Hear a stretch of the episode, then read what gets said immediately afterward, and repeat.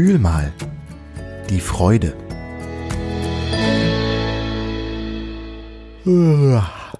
Bin ich müde. Bis eben bin ich noch mit einem kleinen Mädchen und ihren Eltern durchs Wohnzimmer getanzt. Wir haben die Musik laut aufgedreht und uns so lange im Kreis gedreht, bis uns ganz schwindelig wurde.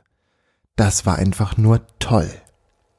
Äh, oh, entschuldige, ich habe mich noch gar nicht vorgestellt. Wie unhöflich von mir. Ich bin die Freude.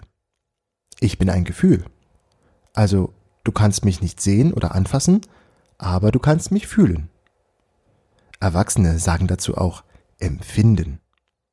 Wir Gefühle bringen die Menschen manchmal ganz schön durcheinander.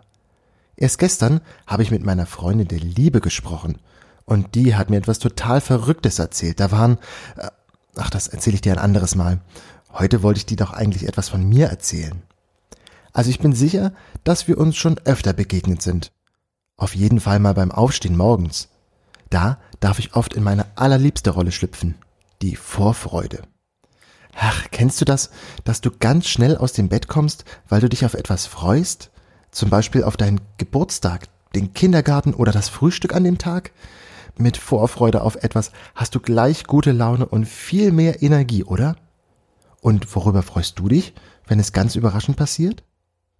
Ich durfte mal einen Jungen besuchen, der sich so sehr darüber gefreut hat, dass seine Oma ihm sein Lieblingsessen gekocht hat. Oder zwei Freundinnen, die sich gegenseitig ein Bild gemalt und geschenkt haben. Ich denke, ich bin gar nicht so übel.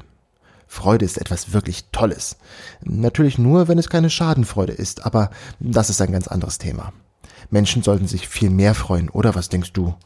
Mit Freude im Herzen kannst du lachen, singen, tanzen oder andere damit anstecken. Oh, oh, ich muss los. Nebenan pustet gerade ein Kind Seifenblasen in die Luft. Bis bald. Die Snacks. Kleine Geschichten für kurze Leute.